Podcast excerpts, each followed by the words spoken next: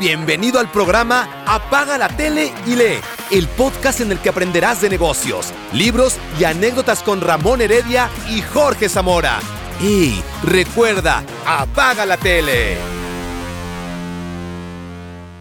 Hola, bienvenido a otro episodio del podcast Apaga la tele y lee no nos han cortado, así que pues, tenemos varios episodios, aunque no escuchemos nosotros dos. Nosotros. sí, sí. Exacto. Yo creo que este programa lo van a escuchar, eh, como tú dijiste, no va a estar lleno de gente, pero va a ser para, la gente que le interesa los libros. Los libros, los libros eso es entretenido hablar de libros y de conversaciones y del impacto que tienen los libros también, así que muy entretenido. Excelente, así que bueno, Ramón, genial tenerte de vuelta en la conversa de los viernes. Pasa que los, los más beneficiados son eh, primero las personas que, hacen el esfuerzo de conversar, así que yo me siento un beneficiado. Muchas gracias. ¿Qué me estáis contando? Me tuve que decirle a Ramón, para, no hables más, te lo prohíbo hasta que empiece a grabar, porque ya me estaba empezando a contar una cuestión re interesante. estábamos hablando de los libros, de los libros que estamos leyendo. en, el capítulo anterior estábamos hablando de Henry Kissinger, ya terminé el de líderes de Henry Kissinger, muy entretenido. Termina con Margaret Thatcher, que también por personaje duro de la, de, la historia del siglo XX, pero muy interesante cómo los líderes, y por eso es importante mezclar ese tipo de, de, lecturas con lo que hacemos en el mundo empresarial, en la vida, cómo tienen la capacidad de imaginar cosas que sus, que sus seguidores no han imaginado. Entonces, esa es la labor de un líder, proyectar el futuro y hacer y creerse ese futuro y hacer que el resto vaya siguiendo algo que no existe. Eso es muy entretenido, eso es lindo la creación del emprendimiento. Finalmente estamos creando cosas que no existen físicamente. Te estoy leyendo este libro de Gengis Khan, voy recién en el, primer capítulo, que es el, el, nacimiento, dónde nació, pero me impactó en el prólogo cómo ha impactado y cuál ha sido el impacto de Gengis Khan y su cultura en el mundo, en el mundo occidental. Finalmente eh, creó el imperio más grande o las coquitas más grandes, más grandes que Alejandro Magno y que cualquier otro ser humano, más que la de Alejandro Magno, y cómo con su visión, con un chico analfabeto, pero con una visión muy abierta al mundo, muy abierta a la conexión, multireligión, multicultura. Él no tenía una religión, mezclaba gente tipo, sí, yo, lo que sé de Gengis Khan es que el tipo tenía sentado en la mesa un cura, un rabino, exactamente. un budista y los ponía, oye, los ponía a discutir. exactamente, y tomaba uno de esos, o sea, o tomaba una mezquita y la llevaba a, un, a una ciudad o a un estado que fuera cristiano tomaba una iglesia cristiana y la llevaba a un país que, que, fuera musulmán, lo mismo los judíos. Entonces se llevaba muy bien con los cristianos porque tomaba vino, porque, porque los musulmanes prohíben el alcohol. Entonces son cosas muy curiosas. Claro, de una visión, de una visión abierta, de, de, mirar el mundo distinto y de un tipo, como te decía, sin un activo de, de saber leer, saber escribir, pero el tipo tenía claro que tenía que buscar lo que sí sabían y conectar lo que... Y eso tiene que ver con la administración, con lo que hablábamos de buscar los activos como decía Peter Drucker también, hacer que sus fortalezas su, fortaleza se y que sus debilidades pasen desapercibidas. Muchas veces las empresas nos centramos y empezamos a reclamar por las debilidades de las personas. Me pasa a mí habitualmente y tengo que pelear con eso, pero porque al final uno pierde tiempo en eso, porque no analizas que, lo que es fuerte esa persona y multiplica esa fortaleza. Por eso me gusta Gengis Khan. Me tocó ir a Machu Picchu este año y estuve leyendo este libro de Pachacutec, Borovsky, fue como el Diego Portales Inca, una cosa así. El, el, imperio Inca. Lo que pasa es que Gengis Khan del, mil, del 1200 más o menos y Pachacutec es del 1400 después de Cristo. Claro, Pachacutec es el gran responsable del de el impacto que también tuvo el imperio Inca aquí en, en, Latinoamérica, en Sudamérica principalmente. Los dos es, curioso, los dos son, no, no, eran los preferidos de sus padres, ni de Pachacutec ni, ni Gengis Khan. claro, eran como los hermanos, ni siquiera desordenados, porque ellos eran bien de foco. ¿ah? Pachacutec era, eh, y eso se decía, que él opacaba a su padre y por eso su padre no lo prefería a él y prefirió al otro, al, hermano, que era hijo de otra de, otra de las esposas del, del padre de Pachacutec. Pero Pachacutec ordenó, imaginó un imperio, imaginó Cusco, reordenó Cusco. Cuando los españoles llegaron a Cusco y vieron eh, la forma de, tratar el agua, los canales que había diseñado no estaban ni siquiera en Europa. También un tipo, y, y, que es lo interesante, los incas no tenían una palabra escrita. Ellos no dejaban papeles o no dejaban libros escritos, eran, usaban los kipu, que eran unos nudos, pero esa no era, hasta el día de hoy no, se, no han logrado identificar cómo era el lenguaje, pero imagínate cómo ordenaron y cómo armaron toda esta estructura, eh, Machu Picchu, todos los fuertes, el camino del Inca, la comunicación, la agricultura que tenían que era muy avanzada. Entonces, ah, exactamente. Entonces, muy interesante. También le recomiendo ese libro, el de Pachacutec y el de, el de Genghis Khan porque impactó nuestra cultura occidental, así que... sin duda. y el autor es María Rostorowski, sí, no se la conozco porque me compré de ella en Lima la biografía de, creo que de la hija de Pizarro, porque yo cuando digo Perú, porque me, me encanta, yo amo, amo Perú, me encanta todo, todo, todo, hasta el caos del tráfico, todo ese fabuloso. Entonces, eh, voy a los museos siempre, bueno, y, y, cuando voy de repente compro libros, me compré la biografía de la hija de Pizarro de Rostros, que es muy conocida ella, pero me leí una biografía de Francisco Pizarro que me encantó, la encontré espectacular, muestra cómo el lado más humano del... eran seres humanos, porque la gente se imagina que eran alienígenas que venían bajando a destruir la Tierra, claro. era, era ser humano y él se hace muy amigo del Inca. Eh, en el fondo, habían dos, estaba creo que era Atahualpa y Huáscar, que eran hermanos, y él se hace muy amigo de Atahualpa. Y, se hacen muy, muy amigos, y, pero están en medio de una guerra, entonces hay una amistad de dos personas que se tienen mucho aprecio, pero que la guerra los divide. Entonces es bien bonito, la historia es muy, es muy, es muy bonita. No, y María Rosorovsky ha estudiado mucho eso, la, cultura pre-inca y la cultura inca y la cultura prehispánica y cómo fue la conexión entre los mundos. Entonces una, es una... Extraordinario. el manual, de, el manual de la cultura inca y dentro de esa cultura inca está Pachacutec.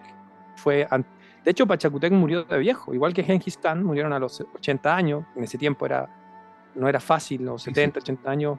Eh, con un imperio y Pachacutec vio su imperio creciendo y se fue así. Imagínate irte creaste tu empresa, se fue, su empresa era su imperio inca y, lo ordenó, lo reestructuró, siguieron gobernando los hijos y después no, no le tocó ver el declive de la cultura con los españoles. Hay una cuestión extraordinaria, o sea, varias cosas extraordinarias que ellos lograron. ¿no? Eh, una de esas, unificar de forma no barbárica. Es una cosa que me gusta del imperio inca, porque cuando los aztecas, Moctezuma, en el fondo homogenizó y expandió el imperio, fue a costa de sangre. ¿Cómo 150 españoles conquistan el imperio. Que, que, el imperio azteca en esa época, si no me equivoco, eran más de un millón de habitantes. Era tremendo, era brutalmente grande. La versión oficial de todos, los, todos, tanto la historia de acuerdo, es que Moctezuma era un tirano. Y les exigía a los pueblos sometidos, unificados a la fuerza, eh, que entregaran personas para sacrificios humanos, principalmente mujeres. Y cuando inauguraron la torre de Tenochtitlán, ese día sacrificaron 23.000 personas para celebrar. Y todos los años pasaban como cobrando impuestos a cada pueblo, pues tú pasas por Curicó, por Rengo, por, por Linar. Oye, ya, pues vamos pasando eh, para, la Sacrificios humanos. Claro. Si bien usaron la fuerza, pero, pero no fue un imperio sangriento, no fue un imperio que se mm. basara en el terror. Entonces es una cosa mucho más inteligente, mejor pensada. Igual tenían sacrificios humanos los incas cuando había cambio de, por ejemplo, cuando asumió Pachacutec el imperio y fue nombrado Inca, el Inca, Inca Pachacutec, hicieron sacrificios humanos, pero hay, todavía no hay una coincidencia entre todos los historiadores. Lo que tú dices, ellos les gustaba más conquistar que invadir. Era, era, una, era una conversación más orgánico. donde todos, era orgánico, donde todos crecían y, muy basados en la comunicación. El, camino del Inca, cuando uno lo mira en su magnitud, era tremendo y la forma de comunicar entre un lugar u otro o llevar gente inca a lugares para, para, compartir la cultura también era fundamental. Es lo que hacía Genghis Khan también. Él llevaba orfebres a lugares donde no había orfebrería y llevaba gente que manejaba. Eh, un imperio romano en Latinoamérica, algo así. Guardando las comparaciones, pero, pero tiene Sí, claro, claro. y en 1400, o sea, uno dice, pero ¿cómo? Si no había conexión con Europa, 1400 todavía no se, todavía no llegaba a los españoles de América. ¿Cómo logró esto? ¿Cómo logró esta concepción? Y tiene que ver con la administración, lo que hablábamos. ¿Qué aprendiste de, este libro que un emprendedor puede usar? Del libro de Pachacutec es, y, de líderes también de, Kissinger, de los, de los seis líderes que él analiza, los emprendedores es emprender. Emprender es imaginar algo que no existe. Y es, y es algo complejo porque si tú te desanimas como emprendedor, las personas que están creyendo en lo que tú viste, se, también se empiezan a desanimar. Entonces como que no hay derecho a desanimarte, tenés que ir corrigiendo en el camino.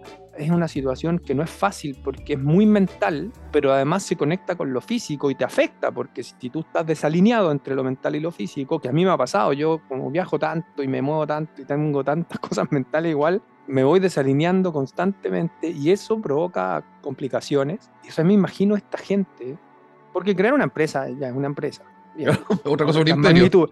pero un imperio, o sea, es un imperio, son gente. Pachacutec traía, cuando ordenó lo primero en sus primeras batallas, que fueron las que lo catapultaron al, liderazgo, con, con, creerse que él podía ser un inca que defendiera de las tribus o de los otros grupos de, indios que habían en ese, tiempo o, de otras culturas, él volvió al centro, volvió a Cusco y dijo, voy a mandar a los generales, a sus generales a seguir trabajando en el imperio, pero yo me voy a quedar acá administrando y ordenando y creando. Es como yo siempre digo en las empresas, es como crear tu sistema operativo empresarial. voy a crear mi sistema operativo empresarial y este es mi sistema operativo del imperio, estas son las leyes del imperio, así voy a ordenar Cusco, así voy a ordenar al imperio, esto van a ser las personas, esto no van a ser las personas. Le prohibía a sus generales avanzar más de la cuenta, por ejemplo, decían, no, tú llegas hasta acá.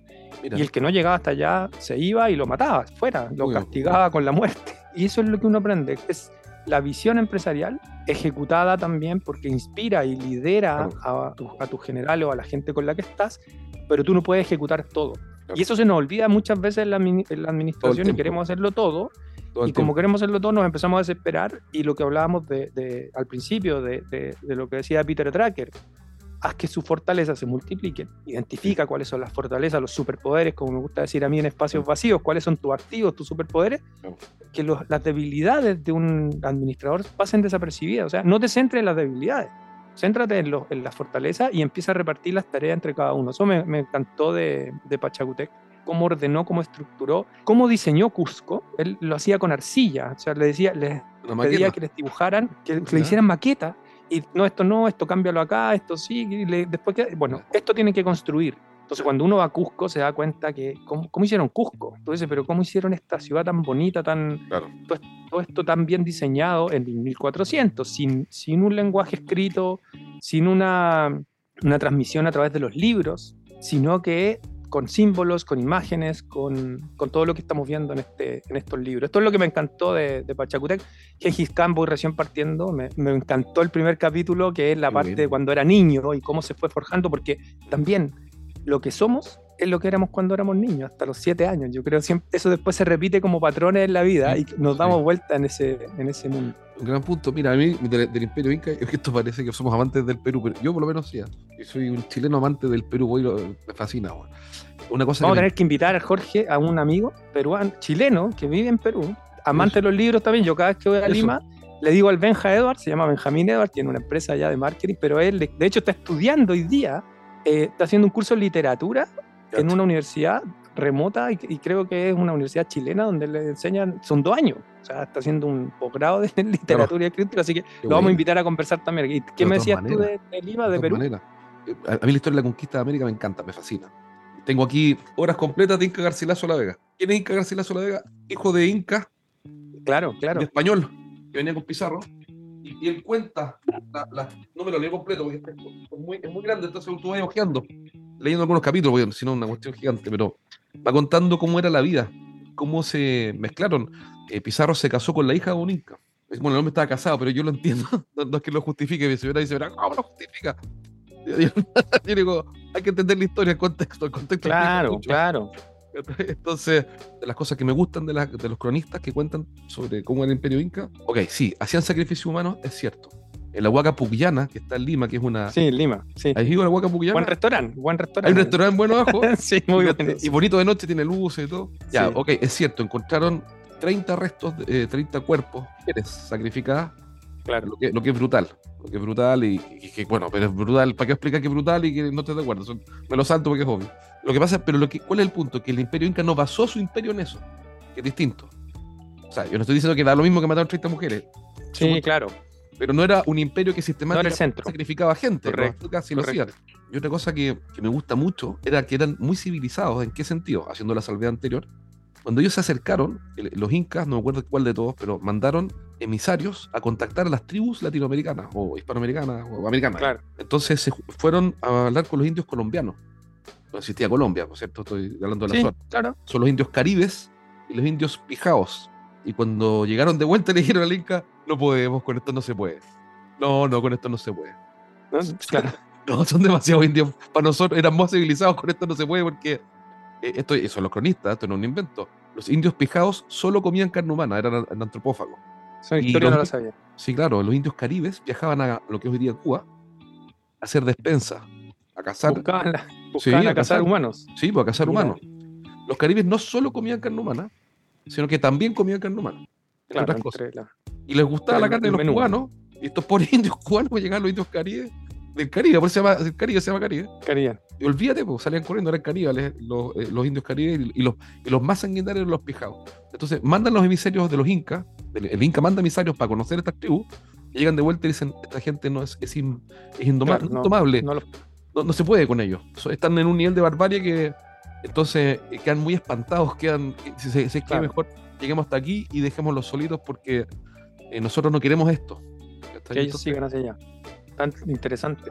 Bueno, y eso tiene que ver, eso tiene que ver con las creencias, con los lenguajes. Si puedes conectar una creencia con otra creencia, bien. Si no la puedes conectar, es muy difícil hacer los cambios correspondientes o unir culturas distintas. Entonces, por eso tiene que, por eso es tan interesante lo de la visión. Una visión que convenza, puede unir. Una visión que al final se, pone cada uno en su extremo, es, es complejísimo. Oye, y tomando lo que tú decías recién de la visión, hay un momento en la historia que no me acuerdo con cuál de los libros, creo que es la biografía de Pizarro, que me, que, que me leí, en que en algún minuto, ¿tú, ¿tú, pensado alguna vez que en algún minuto el Inca, en algún minuto tuvo que reconocer que no era Dios? No es menor. Así como el emperador, eh, ¿cómo se llama? Hirohito, no me acuerdo cómo se llama. Eh, Japón, por ley ya no creen que es Dios, pues. Pero menos mal. Dios la tierra. Dios la tierra.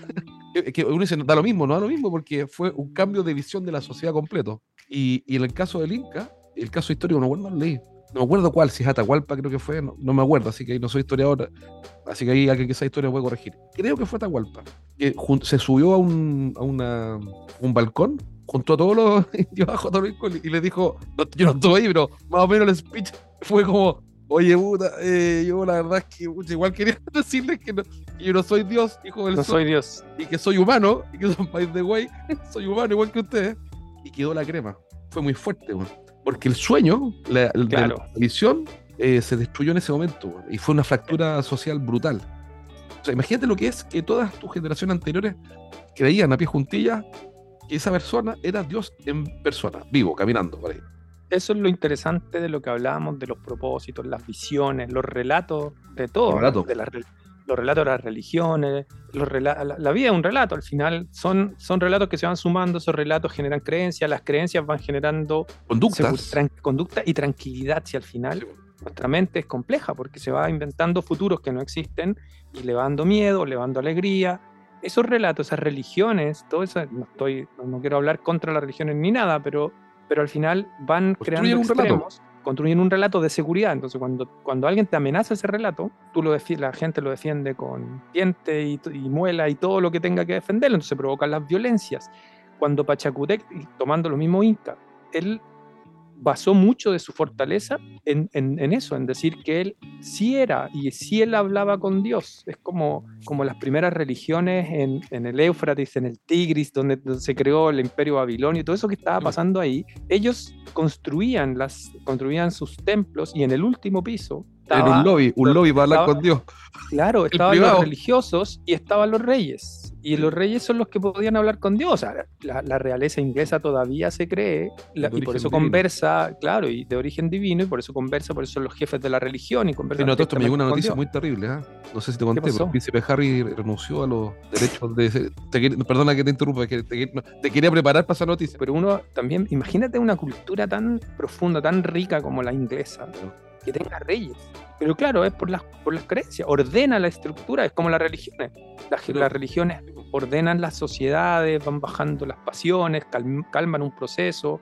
Lo que te quería decir de lo, que te decía Pachacutec, él tuvo una concepción de, la, de los dioses tan grandes, porque en general los incas creían en Inca, el dios, o sea, perdón, en, en Inti, el dios sol, en Quilla, la luna, etcétera y juntó a los sacerdotes y les dijo, bueno, ¿quién es, ¿quién es el Dios más poderoso? Y todos dijeron Inti, el sol, es lo más poderoso y todo. Dijo, no, porque cuando, hay, cuando es de noche no está Inti, si está nublado no aparece Inti. Entonces lo empezó a, como a cuestionar, dijo, no, sobre Inti y sobre Quilla y sobre nuestro Dios hay un Dios superior. Y solo yo hablo con ese Dios superior. Y eso es lo mismo que estábamos hablando. Y claro, y después eh, no sabía la historia de Atahualpa que se paró arriba y dijo: pues, dejó, las coas, dejó las coas, dejó Y, empiezan todos a dar vueltas. Ya, les, tengo, les tengo una, les tengo una. claro. No, y, después, y, después, llega la cultura, la cultura católica de los españoles con un Dios súper potente y con una creencia súper potente. Y claro, muchos se convirtieron. Tú, uno va a Cusco, la mayoría de las casas en Cusco tienen dos, dos toritos arriba, un toro, una vaca, o sea, arriba. Y es claro, y son, son de los españoles. Al final es una creencia que le ganó la otra creencia y van avanzando en las creencias y en los focos. Entonces, yo creo que es importantísimo esto de la visión, esto de la, de la conexión. Estos libros son una mezcla de cosas. Así que es ¿Por qué importa leer estos libros? Por la historia, por, la, por lo que te pueden impactar y por lo que te pueden beneficiar también en los procesos internos personales. Sí, hay una cuestión que no hay que perder de vista, creo yo, y que, y que tiene razón con lo que estás diciendo tú, es que las, eh, las empresas son sociedades de personas. Claro. Entonces lo que pasó, alguien que escucha que quiere tomar tu punto, dice, oye, ya Ramón Heredia, que están hablando de idioteces? ¿Qué me importa a mí lo que pasó hace 600 años? Que este par de tipos están fumando ayahuasca. Y no es eso, lo que pasa es que la empresa es una sociedad de personas que además se organiza en base a conversaciones. Objetivamente es un conjunto de personas que están en una sociedad y que conversan. Lo que conversan determina lo que hacen y lo que conversan también a su vez viene de creencias. En el fondo, una empresa es una sociedad como un país, pero más pequeño, organizado eh, bajo los mismos principios, pero diferentes reglas. Aquí voy, que una cosa son las reglas, otra son los principios. La regla, por ejemplo, en un país ya que tienes que, obviamente, que tienes que ir a votar cuando obligatorio, aquí no tienes que ir a votar, pero sí tienes que participar. O las reglas son, eh, por ejemplo, que existe un código escrito, que es una ley, una constitución. No, aquí tal vez no, pero existe una cultura que premia o castiga acepta o no acepta lo que hacemos. Entonces, cuando es interesante porque lo que pasó en el siglo XVI es exactamente lo que pasa en una empresa que está en Rancagua, eh, en el ámbito de los principios.